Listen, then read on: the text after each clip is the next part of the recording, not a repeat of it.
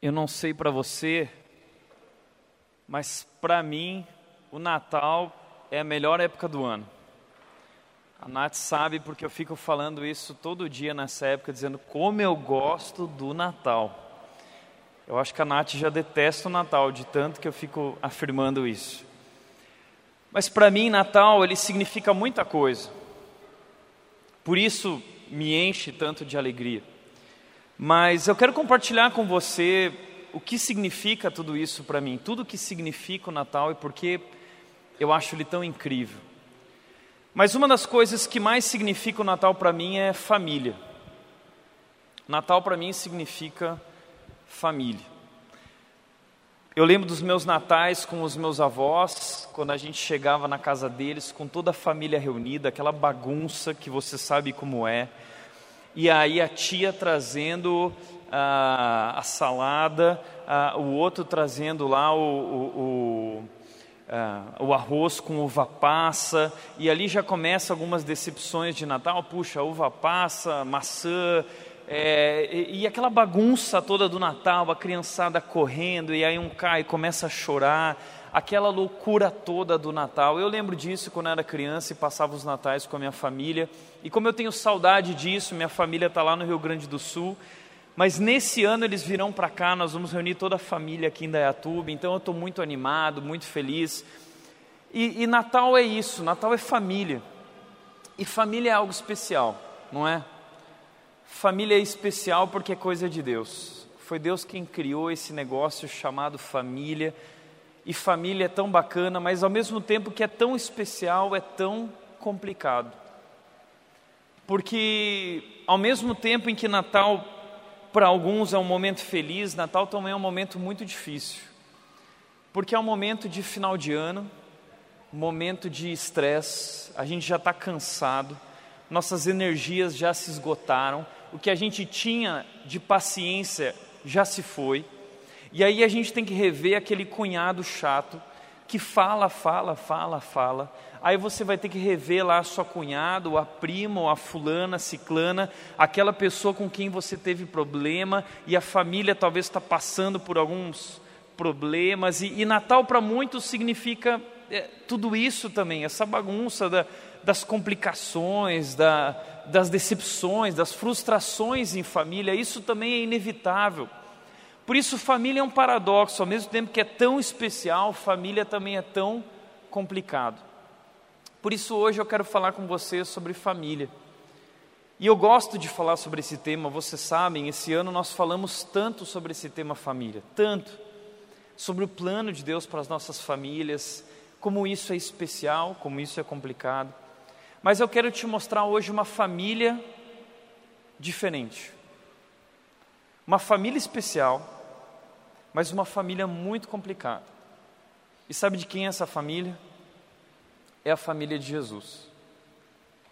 Se tem uma família complicada, é a família de Jesus. E eu quero te contar um pouco da história dessa família. Quem sabe a gente não pode se identificar um pouco e descobrir algumas coisas preciosas que Deus tem para nós nesse Natal, luz, trazendo luz para as nossas famílias para os nossos lares, para os nossos casamentos, para os nossos filhos. Quero te convidar a abrir sua Bíblia em Mateus capítulo 1, versículos 1 a 16.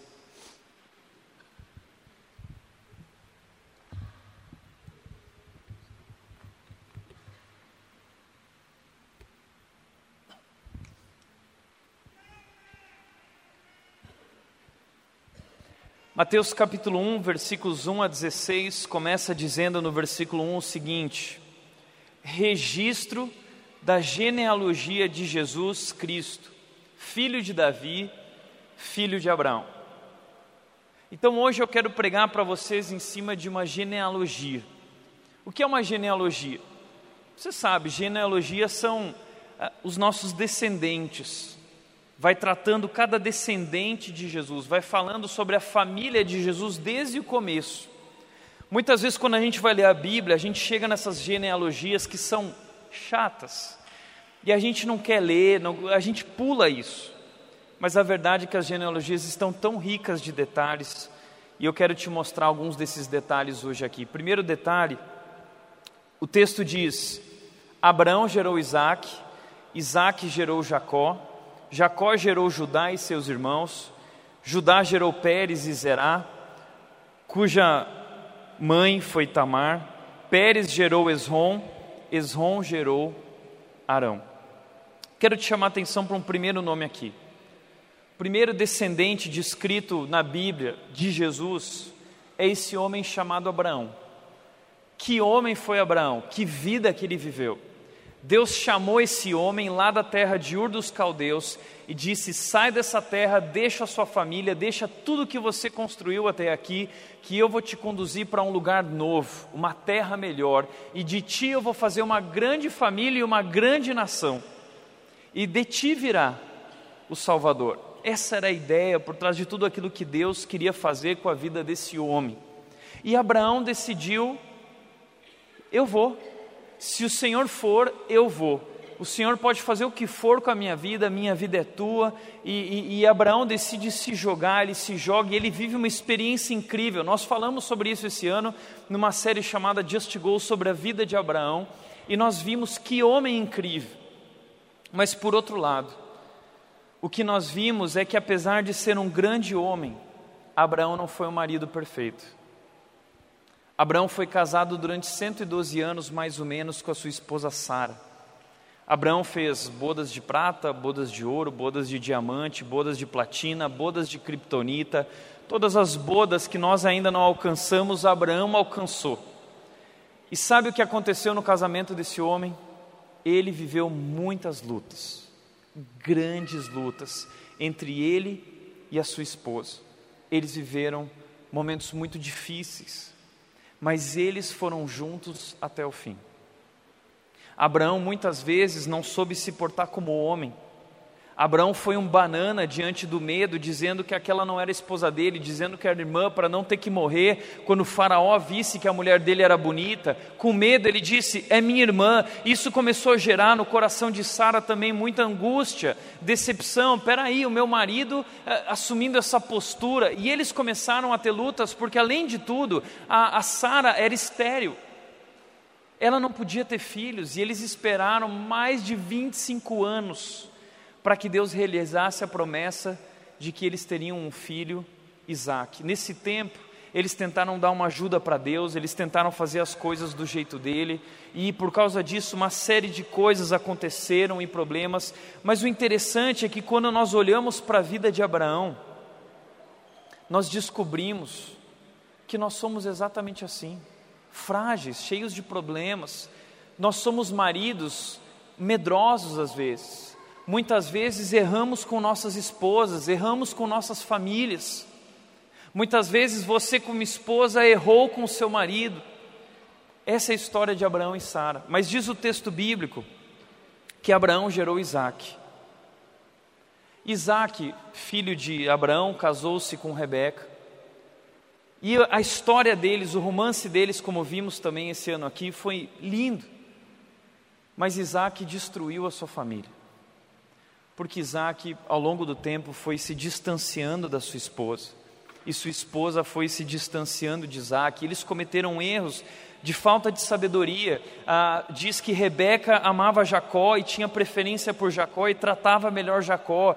Diz que Isaac tinha preferência por Esaú, porque Esaú era tudo aquilo que Isaac queria ser. Ah, Esaú era um caçador. E então Isaac colocou toda a projeção da sua vida, do seu amor em cima de Esaú, e isso construiu uma disputa muito grande entre esses dois irmãos, ah, Esaú e Jacó. Ou seja, uma família cheia de problemas até o dia que a esposa de Isaac vira para o filho dela, Jacó, o filho preferido, e diz: Teu pai vai dar a bênção para o teu irmão, então vamos enganar o teu pai. Você vai colocar aqui algumas peles, porque o teu irmão é tipo Tony Ramos. E aí colocou algumas peles então nele, e ele foi enganando o pai dele, Isaac. Jacó então é um filho que engana o seu pai, que trai o seu pai, acobertado pela mãe, acobertado pela esposa de Isaac é uma família destruída. Isaac, quando descobre tudo isso que aconteceu, ele fica tão triste. Esaú, o filho mais velho, fica irado e decide matar Jacó. Jacó precisa fugir Quando Jacó foge, Rebeca então mente para Isaac, dizendo: Não, porque ele vai para procurar uma esposa. E sabe o que acontece? Essa mãe nunca mais vê, o filho dela. Quando Jacó volta, mais ou menos depois de 25 anos, Rebeca já está morta. Que triste isso, uma mãe nunca mais poder ver o seu filho. Essa é a história da família de Jesus, famílias com problemas. Então Jacó, que enganou seu pai, vai parar no meio de uma família também complicada, que é a família de Labão. E esse sogro dele vai enganar ele, ele vai ter que trabalhar 14 anos para poder se casar com a mulher que ele tanto amava, que era Raquel. E, e Jacó é um cara extremamente malandro. Ele tinha aquele lema: malandro é malandro, mané é mané. Ele era malandro. Jacó queria sair ganhando em cima de tudo. Só que por causa disso, Jacó começa a viver uma série de consequências na sua vida, e ao longo do tempo, Deus se volta para Jacó dizendo: Eu te amo, Jacó, eu te escolhi e eu vou transformar a sua vida. E Deus transforma a vida de Jacó, que era um tranqueiro, e faz algo maravilhoso. Mas Jacó era um tranqueiro, um cara que qualquer um de nós não queria fazer negócio. Diz a Bíblia que Jacó gerou Judá e seus irmãos. Interessante que a Bíblia não está falando dos irmãos. Por que, que nesse momento a Bíblia está falando dos irmãos? Porque quem é irmão de Judá? José. O que aconteceu na Bíblia com José? Os irmãos de José tramaram contra ele, o venderam como escravo para o Egito. Que triste isso. Uma família irmãos que se rebelam contra o irmão caçula, que era o preferido do pai Jacó, que acaba cometendo o mesmo erro de dar preferência a um filho, porque era o seu primeiro filho com Raquel. Então, Judá e seus irmãos tramam tudo isso, acabam vendendo, acabam enganando o pai também, dizendo: Olha, pai, ele foi morto por um animal, está aqui a túnica dele que você deu para ele, e o pai chora de tristeza. Ou seja, da mesma forma que Jacó enganou o seu pai, Jacó foi enganado também pelos seus filhos. Sabe o que eu aprendo com isso? Os filhos cometem os mesmos erros dos pais. Os filhos, eles carregam as nossas fraquezas, os nossos pecados. Eles lutam com isso também. Assim como Abraão mentiu para o Faraó por causa da sua esposa, Isaac mentiu da mesma maneira. Ou seja, é uma família que precisa de que alguém venha e intervenha em sua história, porque eles acumulam desastres, eles acumulam tragédias.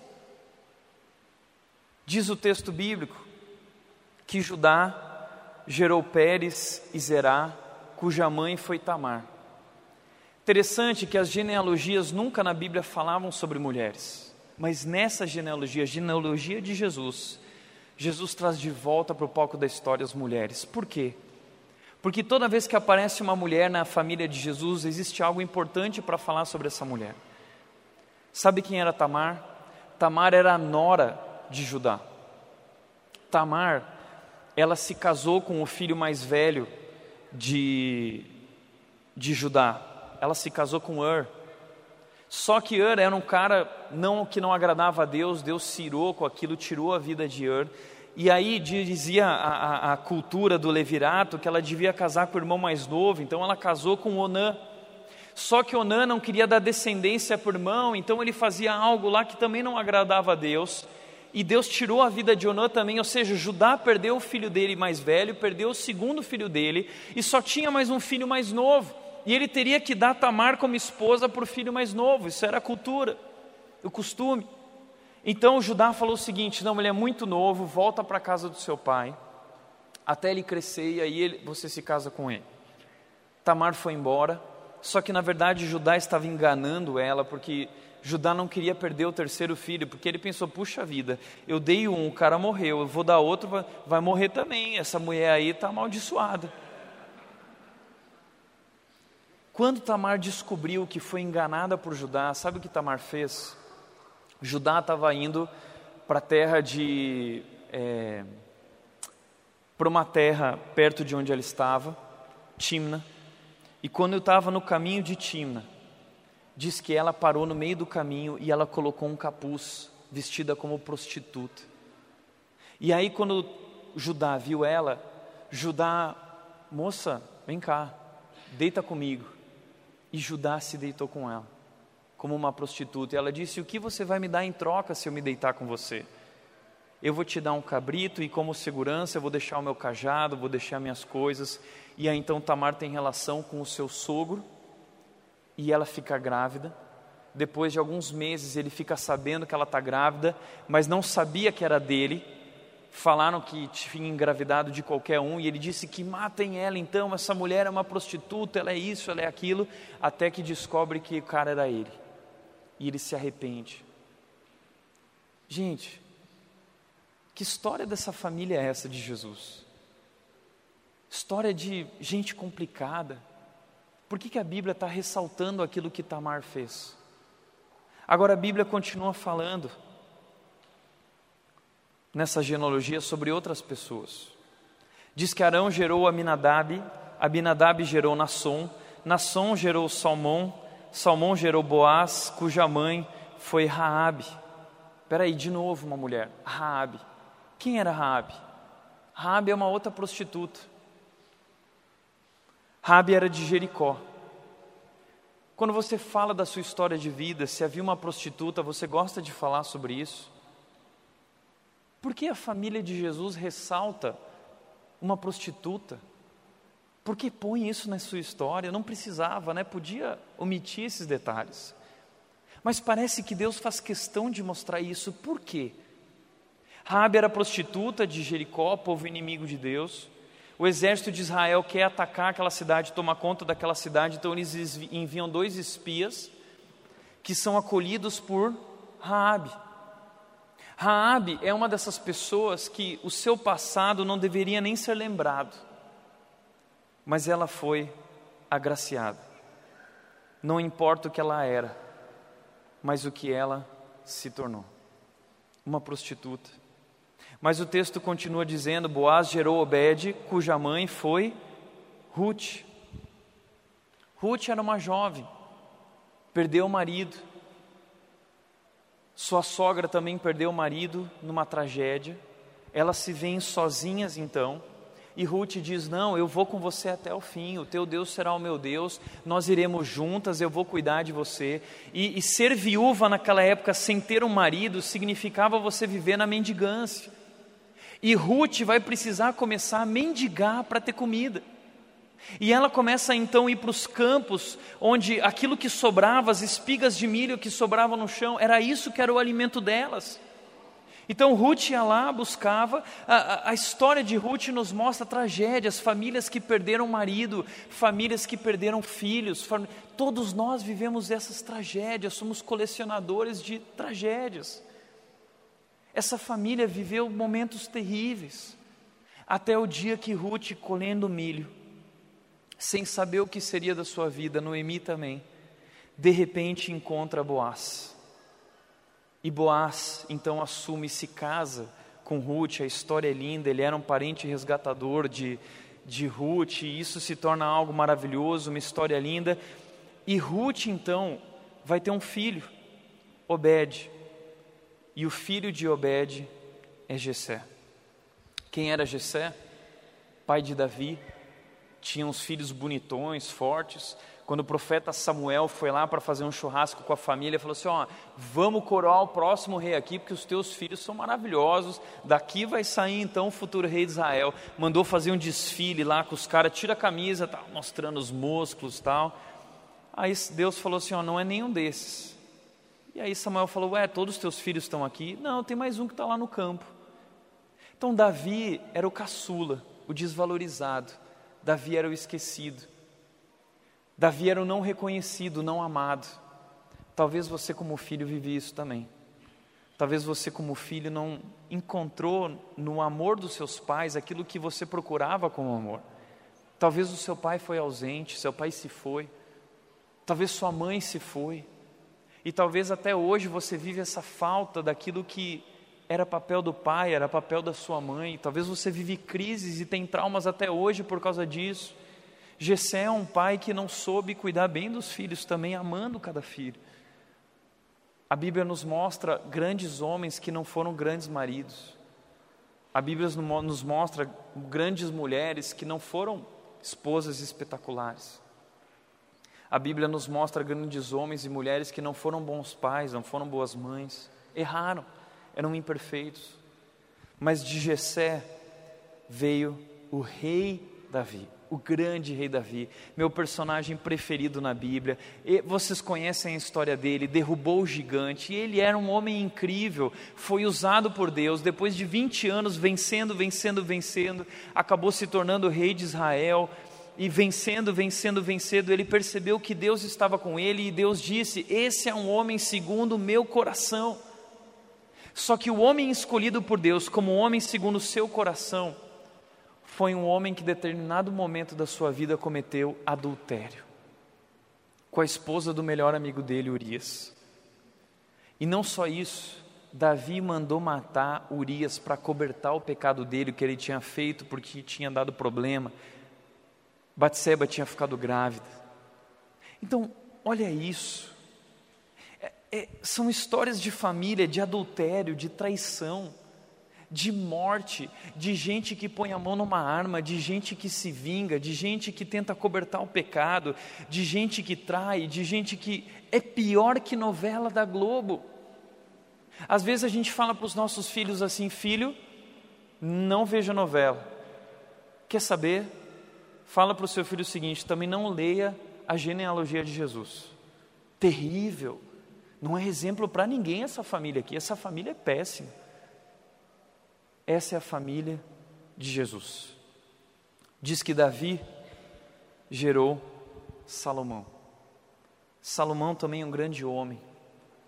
Recebeu de Deus sabedoria para governar o povo, mas cometeu um deslize. Deus disse: não se envolva com muitas mulheres. Ele não se envolva com mulheres, né? Ele acabou se envolvendo com mais de uma que deveria ser a sua esposa, mulheres de outros povos, e ele acabou dando coração a elas e elas a ele, e elas começaram a trazer seus ídolos para o meio da terra de Jerusalém. E quando Salomão morreu, a, a terra de Jerusalém estava mergulhado na idolatria, se perdeu, desviou o foco de Deus. E Salomão, no final da sua vida, vê a burrada que ele fez, porque fez aquilo que não agradava a Deus e ele desperdiçou a vida dele. E ele escreve o livro de Eclesiastes como um homem amargurado, dizendo: O que eu fiz com a minha vida? Vaidade, tudo onde eu coloquei o meu coração, tudo que eu fiz não é nada, é como o vento, é como a palha que o vento leva.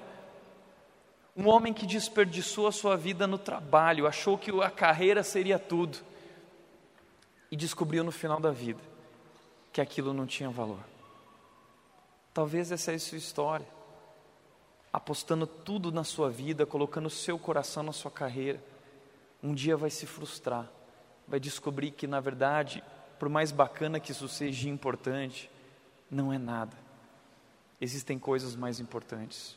Deus precisa estar acima de tudo isso. Ou seja, os homem, o homem mais sábio que nós conhecemos na Bíblia errou, imperfeito, destruiu a sua vida. Essa é a história da família de Jesus. São famílias com histórias de infidelidade, infidelidade, de erros grotescos, adultério, filhos ilegítimos. Essa é a família de Jesus. Mas essas são as nossas famílias também. E nós poderíamos ficar aqui a noite inteira contando as histórias dessa família, porque o texto continua dizendo que Salomão gerou Roboão, Roboão gerou Abias, houve uma briga entre os filhos de Salomão, eles brigaram e dividiram o reino, reino do norte, reino do sul, guerras, problema para todo lado. Teve a Primeira Guerra Mundial, foi lá que aconteceu, ah, uma briga entre irmãos, uma briga de família. Azar, Acas, Ezequias, e a Bíblia vai falando de toda a família, se a gente fosse gastar tempo com cada um, a gente se perderia. Mas a Bíblia vai dizendo: Zorobabel gerou Abiúde, Azor gerou Sadoc, versículo 15: Eliúde gerou Eleazar, Eleazar gerou Matã, Matã gerou Jacó. E finalmente, versículo 16: Jacó gerou José, marido de Maria, da qual nasceu Jesus, que é chamado Cristo. É daqui que nasce Jesus, dessa família problemática, dessa família cheia de histórias que não deveriam ser lembradas. Agora, por que a Bíblia diz que nasceu Jesus, que é chamado Cristo? Por que Jesus é chamado também de Cristo? Porque Cristo é uma palavra que significa escolhido. Escolhido para quê? Sabe para quê? Jesus nasce nessa família para mudar a história dessa família. Jesus é o escolhido para intervir na história dessa família e redimir a vida dos membros dessa família, para que o perdão seja possível, para que filhos se reconciliem com filhos, irmãos com irmãos, para que maridos e esposas se reconciliem um com o outro. Mas ele não é só o escolhido para redimir essa família, ele é escolhido para redimir a minha família e a tua família também. Porque a história da família de Jesus é a história das nossas famílias. Famílias imperfeitas, famílias quebradas, histórias de infidelidade, de adultério, histórias de brigas familiares, tragédias, histórias de perdas. Mas Jesus é o Deus encarnado que entra na história através de uma família. E se ele fez isso nesse momento, será que ele não pode fazer isso de novo, nascendo em nossas famílias, nascendo no meu casamento, nascendo na sua família e restaurando as nossas vidas? Eu acho tão incrível que o Novo Testamento começa assim, porque é Deus fazendo uma guinada na história. Sabe o que Deus quer nos ensinar através dessa genealogia e através dessas histórias? Eu quero propor três coisas três considerações. A primeira, não existem famílias perfeitas. Não existem. Existe faz de conta, mas famílias perfeitas não existem. Eu já contei várias histórias da minha família. E todo mundo sempre acha tão bacana, impactante. Deixa eu contar mais uma. Eu lembro lá em casa, que quando nós acordávamos de manhã, nossos pais já estavam acordados. Meu pai acordava às 5 horas da manhã para orar de joelhos na sala. Meu pai ia para a sala e ficava lá orando, enquanto isso minha mãe acordava junto com ele 5 horas da manhã e ia preparar pão. Fazia diversos tipos de pães, pão sem glúten, pão de milho, pão de aipim, pão de isso. Enquanto isso, meu pai orando por cada filho, orando pela igreja, orando pelo trabalho. Aí, de repente, dava o horário, mais ou menos seis horas da manhã, meu pai encerrava uma hora de oração. Ele se levantava, ele ia lá no quarto meu e do meu irmão, e a luz ainda estava escura. Ele, ele ligava a luz com calma e dizia: Filhos queridos, amados do Senhor, herança do Senhor, chegou a hora de despertar e nós despertávamos, falava: Pai, obrigado, Pai, por ligar a luz. Obrigado, Pai. A gente levantava da cama, eu virava para o meu irmão: Que ajuda? Levanta. Quando a gente saía da cama, a gente ia para o corredor e lá em casa só tinha um banheiro no começo. E a gente chegava lá no banheiro e eram três irmãos, mais a mãe, o pai, e eu tenho uma irmã que gastava muito tempo, minha irmã que era mais nova, gastava muito tempo no banheiro. E, e, e, então, como a gente ficava ali no corredor esperando, quando a minha irmã entrava no banheiro, ou meu irmão, a gente ficava orando um pelo outro. Ficava na porta, botava a mão dizendo: Ó oh, Deus, abençoa abençoa o meu irmão, abençoa a minha irmã, Deus, sabe que o dia dela hoje seja especial, que o Senhor, sabe, esteja sobre a vida dela. Quando ela terminava, depois de meia hora, 40 minutos, ó oh, irmã, que linda que você está, irmão querido, vem cá, tal. Então nós nos reuníamos todos ao redor da mesa e nós orávamos juntos e pai como tá, mãe como tá, nós amamos vocês, nós declarávamos um para o outro ali no café da manhã, naquele momento de extremo bom humor, a gente declarava o amor uns aos outros e tal. Gente, essa história não existe. Pelo contrário, a, a, história da minha família é muito diferente, especialmente nos dias que tinha que ir para a igreja. Porque a gente já acordava atrasado, meu pai ligando a luz, e a gente já acordava gritando, dizendo, tá bom, tá bom, eu já entendi. E era todo dia a mesma coisa. Aí se encontrava no banheiro e começava a terceira guerra mundial ali no corredor, ali no banheiro, aquela briga de irmãos que depois continuava no carro. Os irmãos brigando atrás e a minha mãe discutindo com meu pai, dizendo: puxa vida, mas essa é a história das nossas famílias. E, e muitas famílias são assim. A gente está indo para a igreja e quebrando pau, a esposa dizendo: puxa, mas você não me ajuda. Ah, mas você é um banana, sabe? Você não, não cuida de nada, você não assume a sua postura. E o marido dizendo: mas você sempre se atrasa, você nunca não sei o quê. E o irmão brigando com o outro e dizendo, e eu dizendo: para vocês não sei o quê. Aquela briga dentro do carro, até que chega na rua Bernardino Bonavita, a rua do Colégio Polo.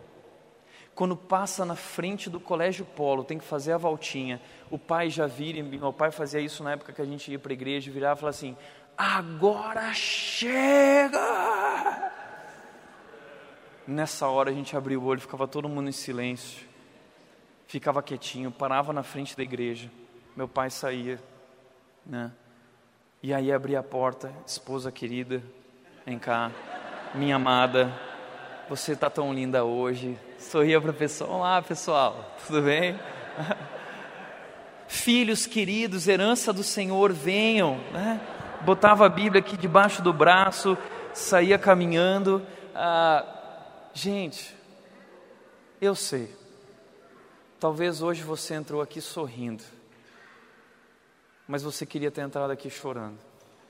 Eu sei. O que eu quero dizer para você é que não existem famílias perfeitas. Não existem também pessoas perfeitas.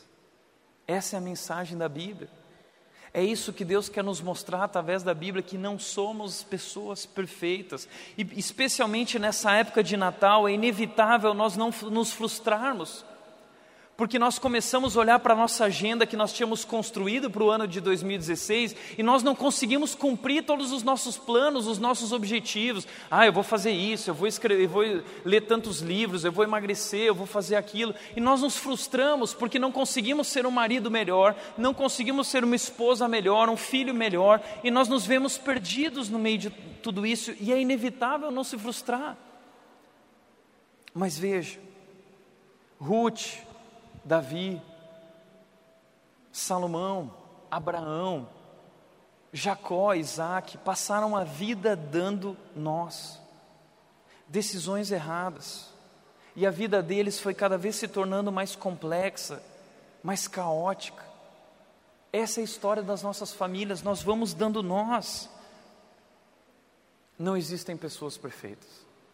E eu tenho dito isso e repetido isso em nossa igreja. Essa igreja é uma igreja de pessoas imperfeitas, a começar pelo pastor. O que nos une aqui não é a perfeição. O que nos une aqui é a graça. O sangue de Jesus foi derramado sobre nós, assim como foi derramado sobre essa família. Por isso, a segunda consideração que eu tenho é que toda família precisa de Jesus. Todos nós, todas as pessoas precisam de Jesus. Jesus é esse Deus que entrou na história para intervir, para mudar a nossa história, para nos resgatar.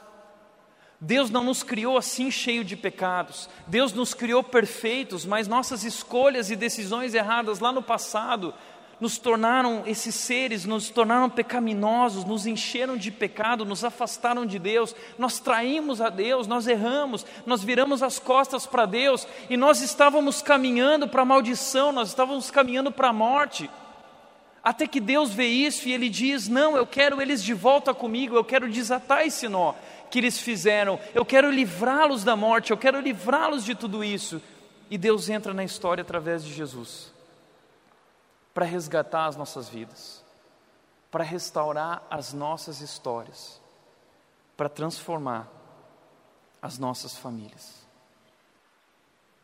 E é difícil entender isso, mas a Bíblia diz que Jesus nos ama, simplesmente porque Ele é um Deus de amor.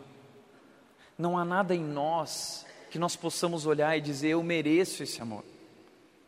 Essa é a mensagem no Natal, é a mensagem da graça.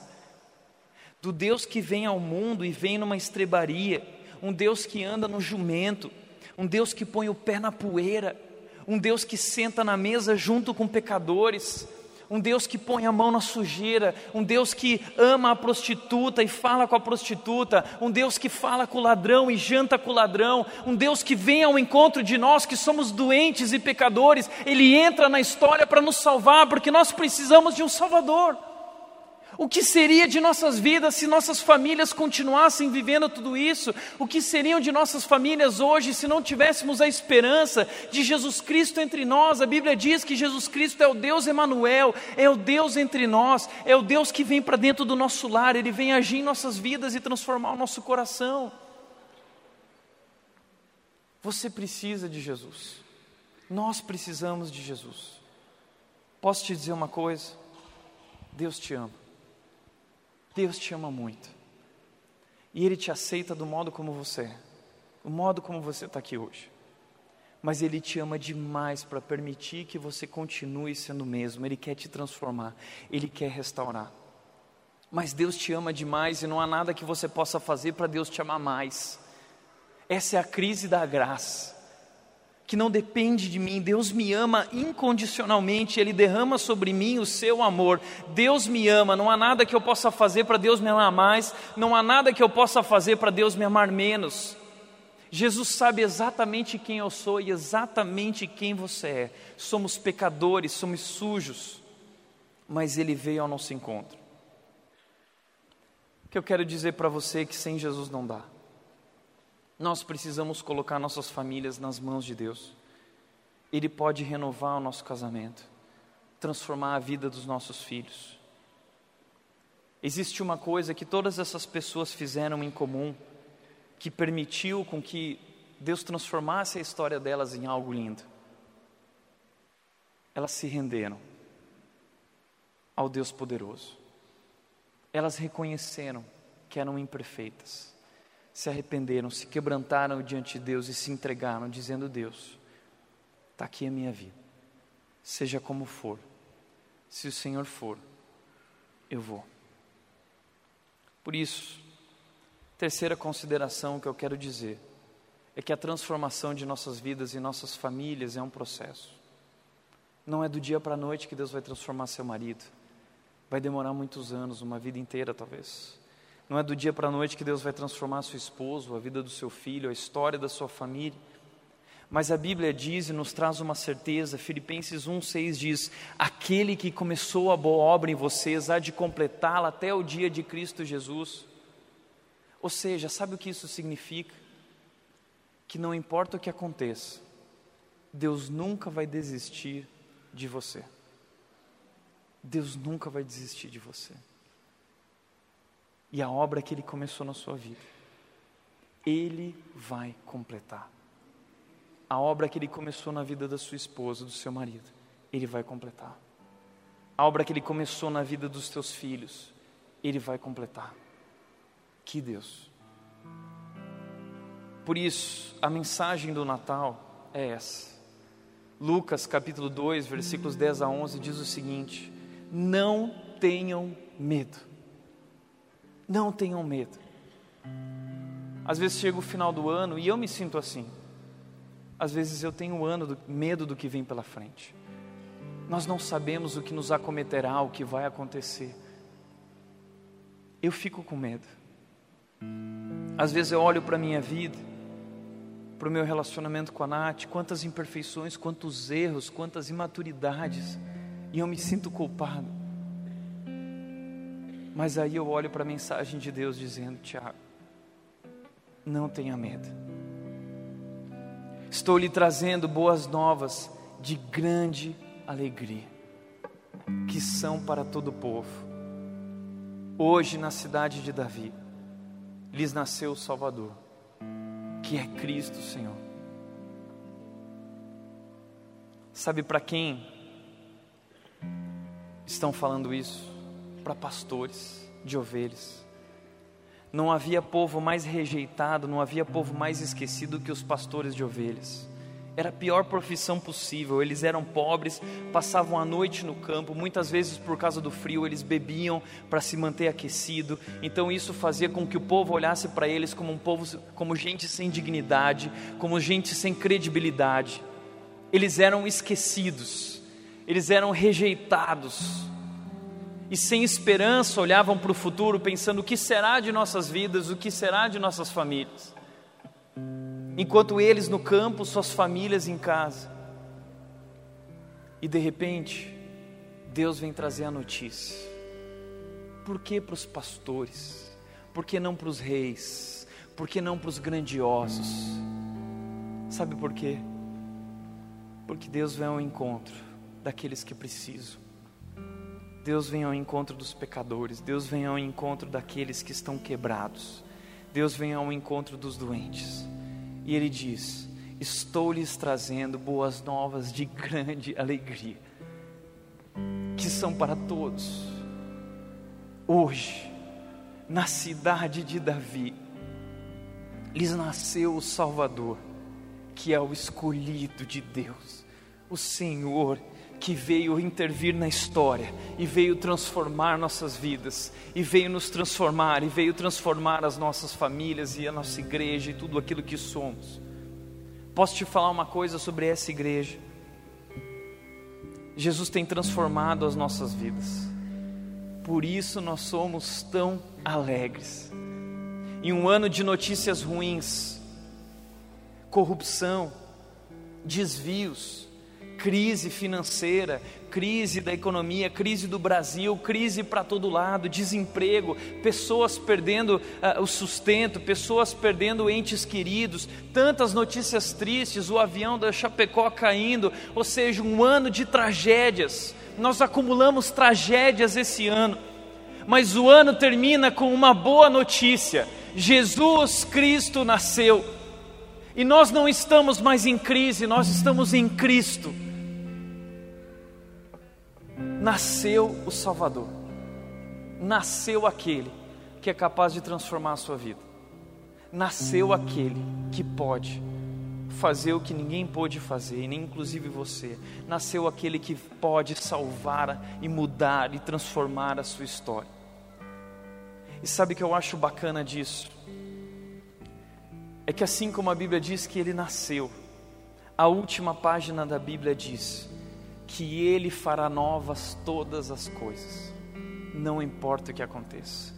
Ele fará novas todas as coisas. E a Bíblia diz que um dia estaremos reunidos na presença de Deus, celebrando e comemorando, como nesse momento, com pessoas do mundo inteiro, para todos os povos, comemorando que o nosso Salvador nasceu e que Ele nos resgatou e que Ele nos salvou e que Ele nos transformou. Essa é a mensagem do Natal. Jesus Cristo, Filho de Deus nasceu, Ele é o Salvador, Ele é o Senhor. Por isso eu quero dizer: eu não sei o que você está vivendo, eu não sei quais foram as tuas escolhas erradas, eu não sei quais são tuas lutas no meio do seu relacionamento com sua família, mas o que eu quero dizer é que nasceu o Salvador e Ele irá transformar a sua vida. Eu não sei como Ele vai desatar os nós, eu não sei como Ele vai livrar você das correntes que te prenderam.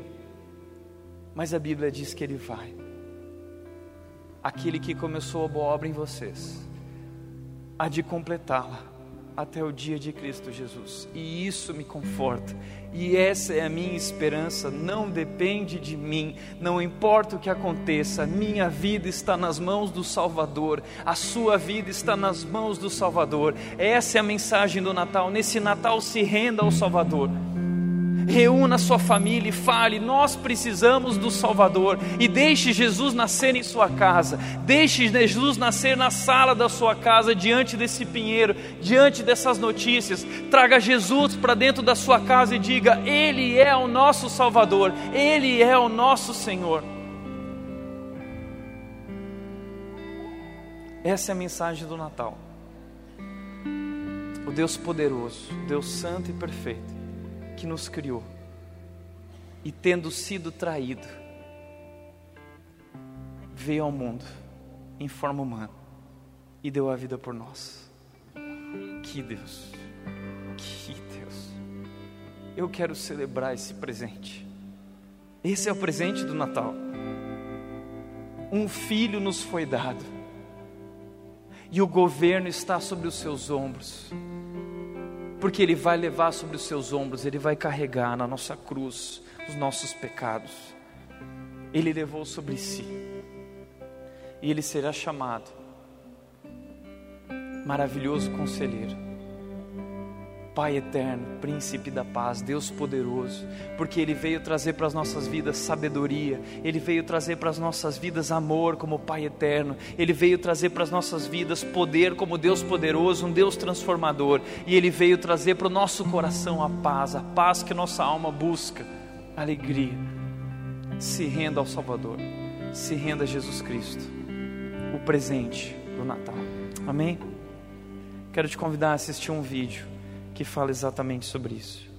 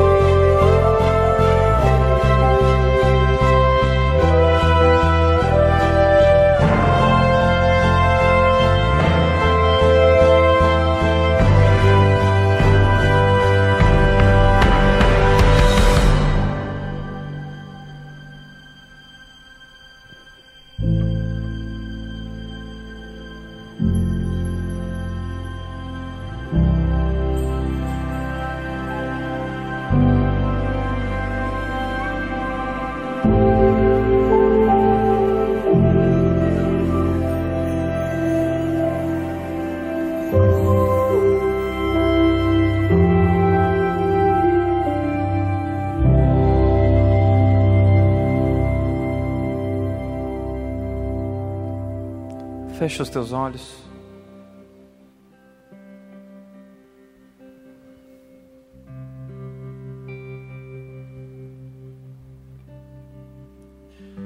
Eu não sei como você entrou hoje aqui.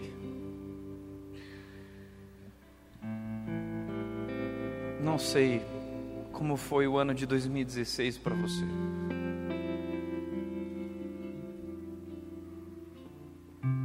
Sei quais são as tragédias na sua vida, nem quais são tuas lutas. Mas o que eu sei é que o Salvador nasceu. E que Ele fará novas todas as coisas.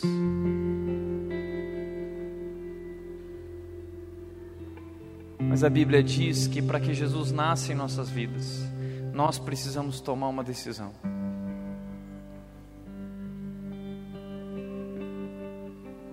Nessa família, muitos desses foram levados a essa decisão de se render e se entregar, reconhecendo que precisavam de um Salvador. eu quero te dar a chance de, nesse Natal, abrir o presente, abrindo o teu coração e a tua vida para receber a Jesus Cristo como teu Salvador e Senhor. E se nesse Natal você quer que Deus, Jesus Cristo, nasça em sua vida, transformando sua vida, quero te convidar a ficar de pé. Se você quer que Jesus Cristo nasça em sua casa, em seu lar, em sua família, eu quero te convidar a ficar de pé. Fica de pé no teu lugar.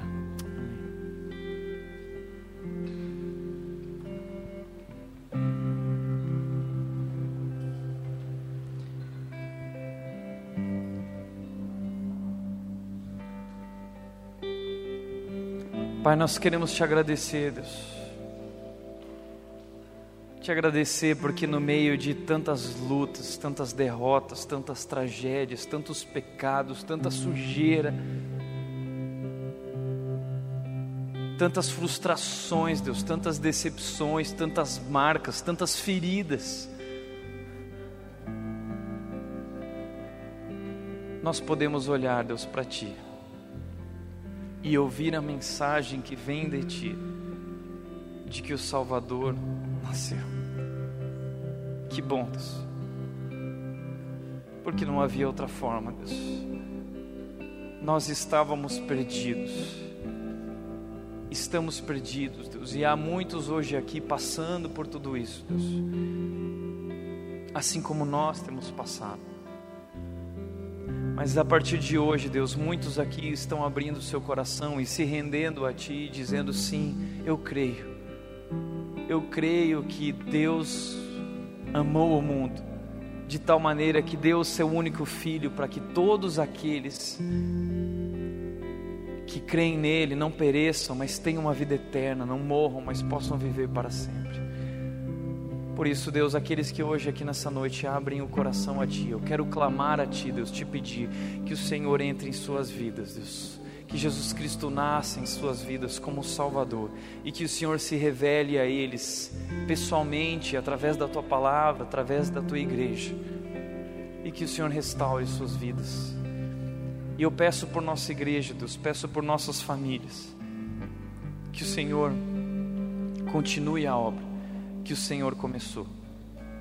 Como é bom saber, Deus, e descansar nessa promessa, de que o Senhor nunca vai desistir da gente. E Deus, nós hoje encerramos esse culto, declarando que o Senhor é Deus, e é Deus poderoso, Deus que salva, e nossas vidas estão em Ti. E essa é a luz do Natal, essa é a mensagem do Natal, o Deus que entrou na história para nos trazer uma nova vida e escrever uma nova história, Deus. Por isso nos rendemos a Ti hoje e declaramos, Deus, que Tu és o nosso Deus, Tu és Senhor e que Jesus Cristo é o nosso Salvador. Assim nós oramos, Deus, a Ti, em nome de Jesus, em nome de Jesus. Amém.